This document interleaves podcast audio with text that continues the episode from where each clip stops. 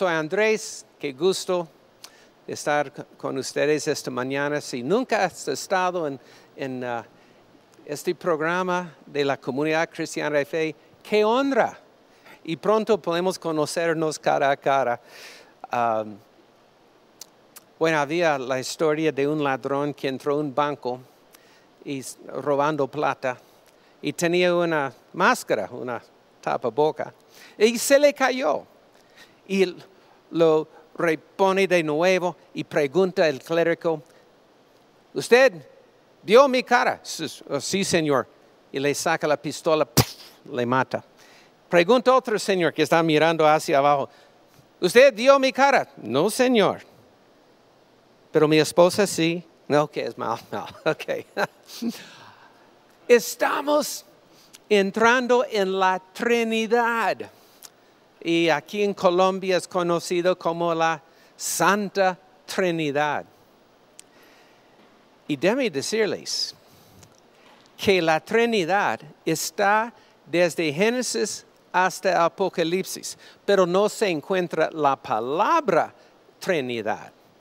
Este fue ah, escrito por un, ah, bueno, un buen hombre, ah, tertuliano, perdón, y en como el, año 2006, él tenía que batallar contra la herejía que Jesús no es Dios solamente como un ángel o otra persona creada, pero sabemos con tanta claridad que Jesús estaba con el Padre y el Espíritu Santo antes de la creación, creando todo y, y siempre son.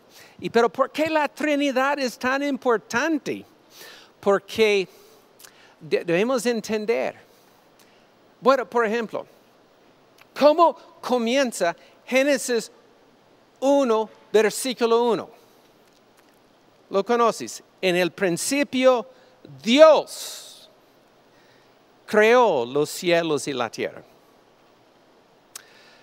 La palabra Dios es Elohim, perdón, la palabra por Dios es Él, pero aquí en Génesis 1.1 no es Él, sino Elohim, Dios plural, el Padre, el Hijo y el Espíritu Santo. Otra forma de traducir Génesis 1 sería en el principio había una relación tan dinámica con honra, amor, gozo, y así es nuestro Dios. Bueno, sabemos después los nombres de Dios ah, en Génesis 2.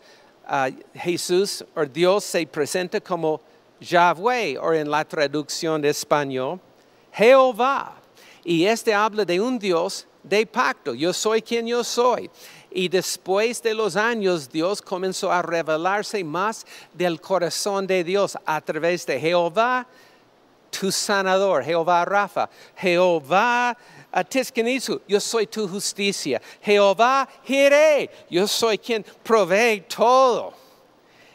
Y más y más del, del corazón de Dios se va revelando, pero cuando llegamos a Jesús, él comienza su ministerio diciendo que su Dios es su papá, su abba, su papito.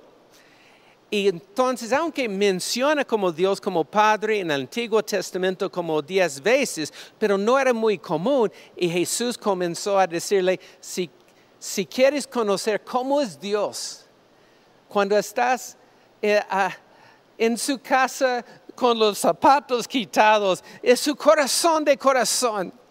Dios es mi Padre. Y ahora ven conmigo a Mateo capítulo 6 y vemos que la gente, miles de personas, estaban escuchando a Jesús. Y eh, él no estaba predicando en un seminario con euritos, eh, ah, ah, no estaba ah, solamente hablando a un grupo super espirituales, estaba hablando a personas que tienen que trabajar lunes la mañana, tienen que lidiar con los niños y las cuentas y problemas y impuestos. Y dice en Mateo 6:31, no os afanéis pues diciendo, ¿qué comeremos? ¿O qué beberemos? ¿O qué vestiremos? Porque los gentiles buscan todas esas cosas. Pero, pero vuestro Padre, él no dijo mi Padre, él dijo vuestro Padre, tu Padre celestial, él sabe que tenéis necesidad de todas estas cosas. Yo creo que la gente se quedó asombrada. Acabo de decir que Dios es mi Padre.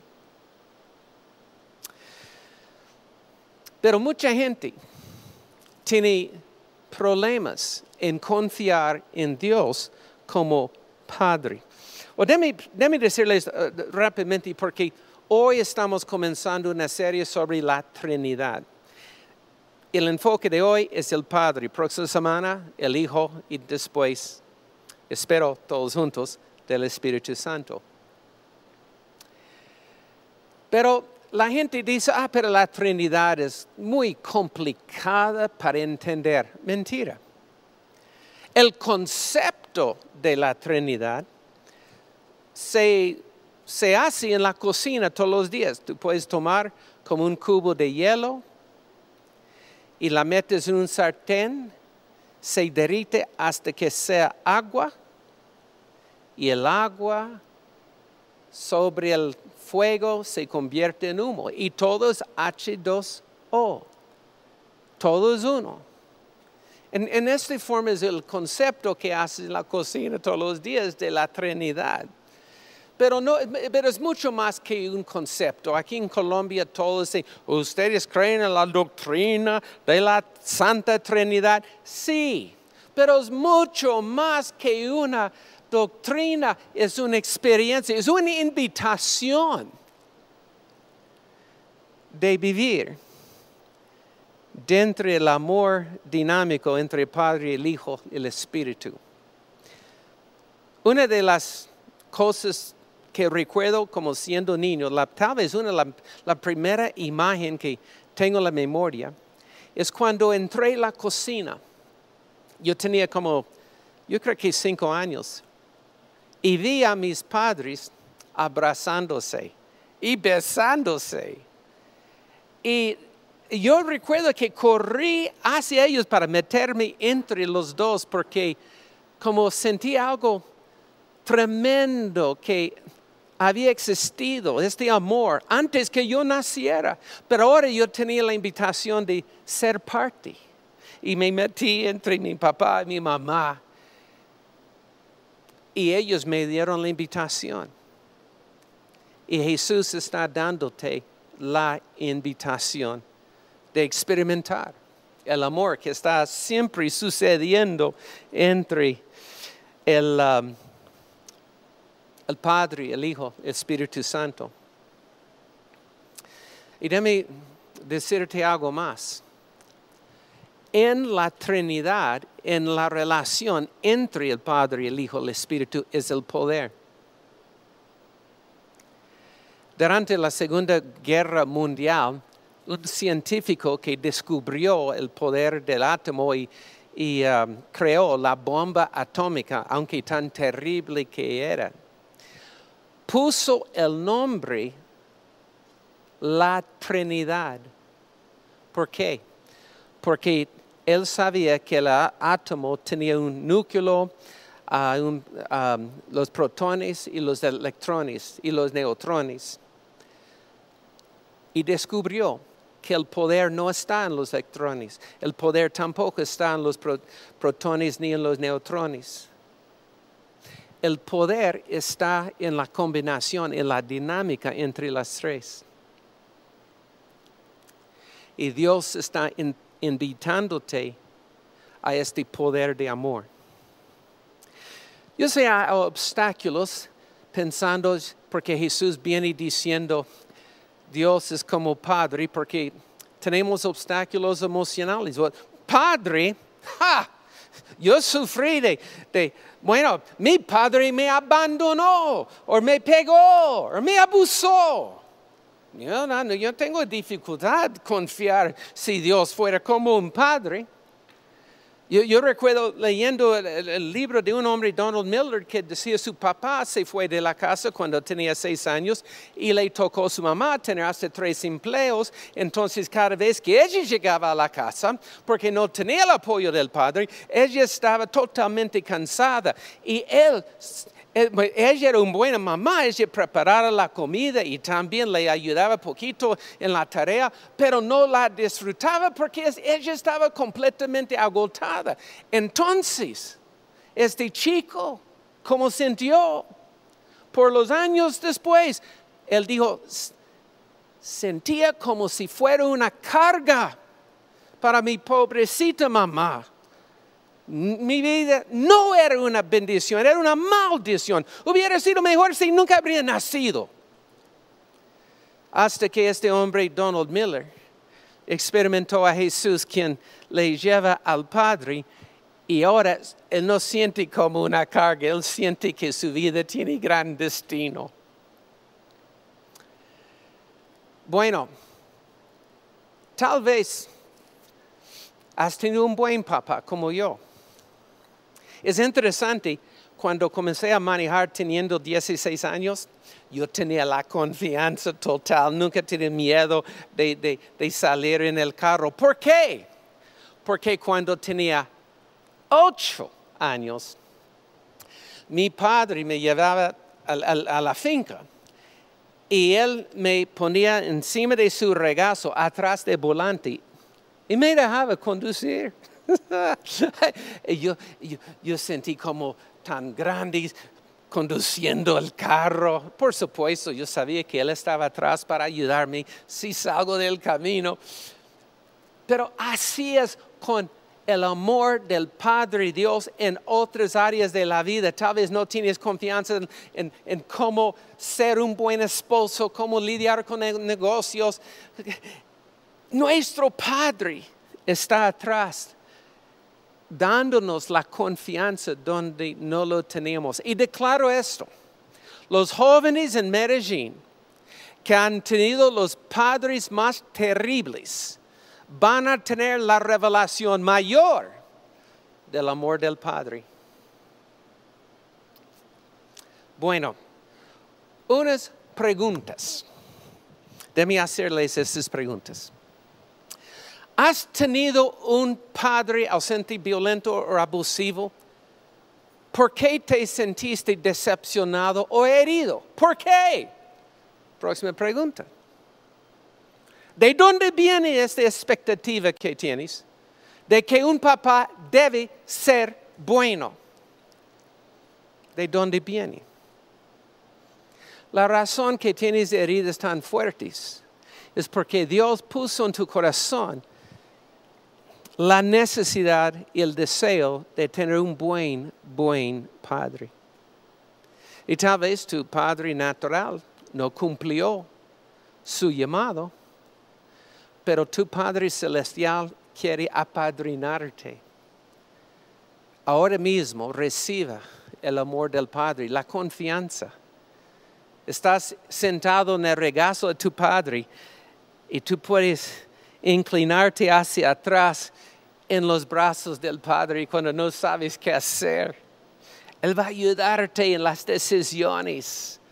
Hombre, Dios está haciendo esto porque Dios está para hacerte un buen papá. Y declaro sobre Medellín. Esa es mi misión de la vida. Yo lo veo que los corazones de los padres volverán a sus hijos, aunque son corazones heridos de los padres también, pero volverán a los corazones de los hijos y los corazones de los hijos volverán a los padres. Ah, pero hay otro obstáculo de la mala teología. ¿Cómo vamos a confiar en Dios como Padre cuando Él tiene la culpa de toda la maldad, la tragedia, el coronavirus, la, enfermedad, la escasez, la violencia, la corrupción.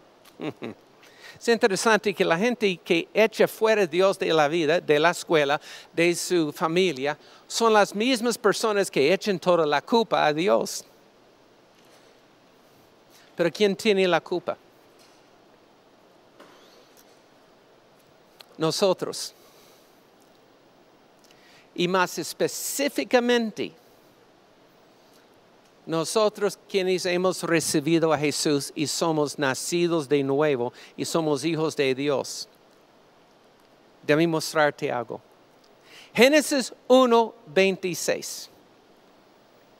Es como la primera conversación entre la Trinidad, entre el, el Padre, el Hijo y el Espíritu Santo. Entonces dijo Dios, Elohim, Dios plural, hagamos a quien está hablando. Creo que el Padre está hablando al Espíritu Santo, al Hijo. Hagamos el hombre a nuestra imagen, o sea, la parte más importante de un hombre es la capacidad de tener una relación. Conforme a nuestra semejanza. Y señoré en los peces del mar, en las aves de los cielos y en las bestias, en toda la tierra y en todo animal, en todo que se arrastra sobre la tierra. Dios puso la responsabilidad del bienestar de la tierra y todos los seres vivientes bajo la responsabilidad de Adán y Eva. Y el plan es que íbamos a ser los responsables cuidando el ambiente, no permitiendo la polución, levantando en la atmósfera gobiernos que tratan de servir y no robar a la gente. Pero por el pecado de Adán no solamente entró enfermedad y, escasez y problemas y la muerte a la raza humana, comenzó a contaminar hasta la creación misma, Hima. Ok, mira conmigo, Romanos capítulo 8. Romanos capítulo 8. Versículo 15 ah, primero. Muy bien. Está hablando a nosotros. No habéis recibido el espíritu de esclavitud Interesante, me recuerda de Israel en Egipto. Pero nosotros no hemos recibido el espíritu de esclavitud para estar otra vez en temor. Hay dos ambientes para la vida, temor o fe. Sino que has recibido, habéis recibido el espíritu de adopción por el cual clamamos Abba, ¿qué quiere ser papito? Padre. Hmm. Pero mira en versículo 19 ahora. Porque estamos hablando que el pecado original dañó la raza humana y la creación. El anhelo ardiente de la creación es que el aguardar o es la expectativa de la manifestación de los hijos de Dios. ¿Qué quiere decir? Bueno, o, sea, hay, hay, algo sucede en la creación. Vamos a leer versículo 22 para más claridad. Versículo 22. Porque sabemos que toda la creación gime a una. dile esta palabra en la casa. Di gime, no jame, gime. Gime de a una. Y a una está con dolores de parto. Ok. Es interesante que la creación está gimiendo, anhelando que la iglesia, que los hijos de Dios y las hijas de Dios seamos hijos de Dios. Jesús ha venido para restaurar la autoridad que teníamos en Génesis 1, 26. Es tiempo que los hijos de Dios se manifiesten, que, que comienza a entender el poder que tenemos. Dios está desatando una fresca unción de poder sobre los hijos. Pero es muy importante, eso es lo más importante. Ahora, déjame, déjame decirte algo que es interesante. Cuando, bueno, ¿cuántos años pasaron en Egipto los hijos de Dios Israel? 400. Pero en Éxodo 2.24 Dios dice, por fin, he oído el nido del pueblo. Y cuando, ¿por qué? Porque antes ellos estaban orando, oh Señor, bendíceme, ayúdame, pero cuando estaban en tantas tan malas situaciones, comenzaron a gemir, gemir. Dios oyó y Dios envía la solución. ¿Qué era? Levantó un hombre, se llama Moisés, que tenía hablar, de hablar en, pena de hablar en pública, en público, como, como un hombre. Es la solución. Pero en estos días, Dios no está levantando una sola persona, Él está levantando que todos los hijos de Dios se manifiesten. Uy. Ok. Ven conmigo a Lucas capítulo 9, versículo 52. Es interesante, hace dos semanas estamos pegados con todas las, casi medio millón de personas orando con todas las iglesias de, de Colombia, gemiendo. Este fue domingo hace ocho días. El próximo lunes los casos de coronavirus promedio bajaron desde 11 mil en la nación hasta 8 mil y siguen bajando. A propósito, en la autoridad de Jesús, estamos en acuerdo para maldecir este virus. Ahora declaramos que este coronavirus muere cada vez que el virus se atreve a tocar un hijo de Dios que muere en la mano, que muere aún en la nariz, porque el, el quien está en nosotros es mayor que este virus. Y en todo el valle de Aburrá, este virus es cancelado. Ahora, Lucas 9, para terminar. Jesús está en camino para ir a Jerusalén, pero vamos a leerlo. Pero él envió mensajeros delante de él, los cuales fueron, entraron en una aldea de los samaritanos para hacerles preparativos, un, un almuerzo, unas bebidas. Mas no le recibieron porque su aspecto era como de ir a Jerusalén y Samaria no, quería nada que ver con la ceremonia en Jerusalén. Pero los discípulos, Juan y Jacobo, lo tomaron este rechazo como personal. Y ellos dijeron, Juan y Jacobo aquí ganan su apodo, los hermanos de trueno. Y mira, Señor, quiere que mandemos que desciende fuego del cielo como hizo Elías y los consuma. Yeah. Tú has orado así. Señor, esta gente no te recibe, pero realmente es, es, como una ofensa personal más. Y entonces Jesús, volviéndose, los reprendió. Vosotros no sabéis de qué espíritu sois. Y mira lo que dice, porque el Hijo del Hombre no ha venido para perder las almas de los hombres, para juzgarlos y echar fuego, no, sino para salvarlas.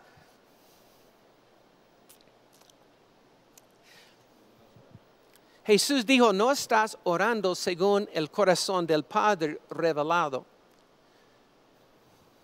Estás respondiendo por tu propia irritación, frustración. Eso es lo más importante. Jesús nunca les dijo que no podían mandar fuego. Jesús les había dado autoridad para mandar fuego. Pero dijo, no lo haga, porque no estás haciéndolo en el espíritu de mi Padre. Me pregunto, ¿cuántos juicios han caído en Medellín? Porque la iglesia han mandado fuego de juicio en vez del fuego del Espíritu.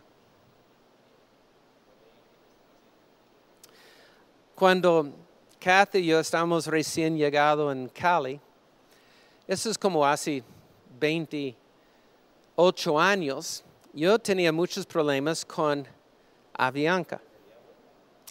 Y un día yo estaba en el aeropuerto y llegué, llegué y habían cancelado mi vuelo sin informarme y no, no, tenía ninguna otra alternativa, no querían ayudarme. Entonces yo pedí que, yo quería hablar con gerente. Por fin el gerente llegó y también me menospreció, no me trató como una, una cliente. Y, pero este me, sacó la piedra y honestamente lo hice. Me da pena, pero es lo que hice. En voz alta en el puerto, maldigo la empresa de Avianca por haber maltratado la gente en este país por demasiado tiempo. Yo bendigo los aviones para que sigan volando bien, pero como empresa se sequen las raíces. Oh, Yo estaba tan enojado. Y volteé y me encontré con otro cristiano misionero recién llegado y él estaba asustado. Pastor Andrés, ¿qué pasa? No, este, esta empresa. Ahora públicamente me arrepiento de haber maldecido a Bianca y anulo este necia profecía y desato la bendición sobre Avianca y declaro, Avianca, Dios está para levantarte si pones el servicio en el primer lugar. Que la unción de Jesucristo, quien tomó una toalla y lavó los, los pies, van a estar sobre ti Avianca sobre toda la empresa para servir al pueblo y Avianca va a crecer y ser número uno encima de la tama. El Señor está hablándonos. ¿Qué harías si esta misma noche tienes un sueño y ves a todo Medellín destruida por un terremoto? Solo ves humo y los edificios tumbados. Y sabes que es un sueño, una visión tan nítida que sabes de Dios. ¿Qué harías? Tienes dos opciones. Número uno, tú puedes escribir en detalle la profecía y poner la fecha, llevarla a la notaría para autenticar la profecía y cuando Medellín es destruida, tú puedes mostrar a todos la profecía y todo el mundo sabrá que tú eres un gran profeta. O tú puedes llevar esta preciosa ciudad en intercesión, clamando, Señor, ten misericordia, Señor, salva. Lo que hiciste a Nínive, tú puedes hacer aquí mismo. Y Dios va a quitar este juicio y nadie sabrá que eres tú que has rescatado la ciudad, solo tú y tu Padre que te ve en el secreto. La segunda opción es el Espíritu de nuestro Padre. Tal vez um, no sabes dónde o cuando comenzó la pasión que yo tengo para la pesca de tiburones. Aquí es una, un tiburón que cogí en, uh, Florida hace un par de años.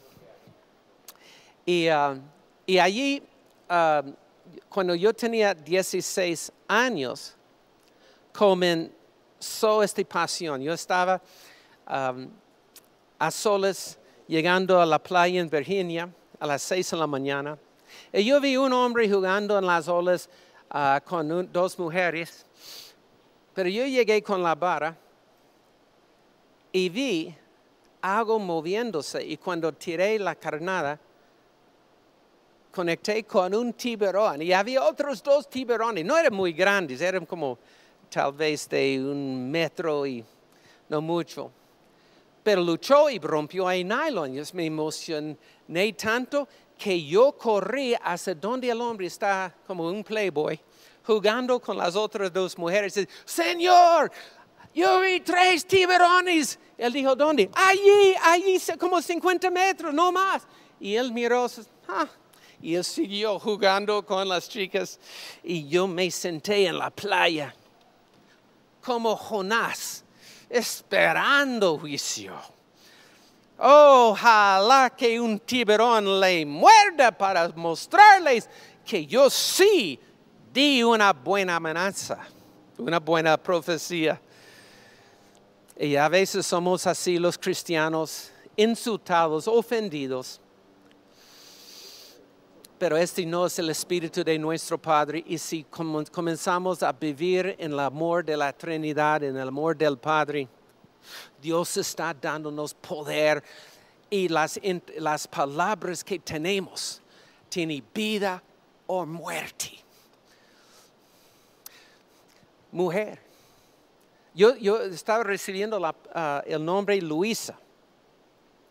Has clamado, te has quejado de la condición de tus hijos, pero declaro, por tu palabra de amor, Dios va a arrebatar los hijos del incendio.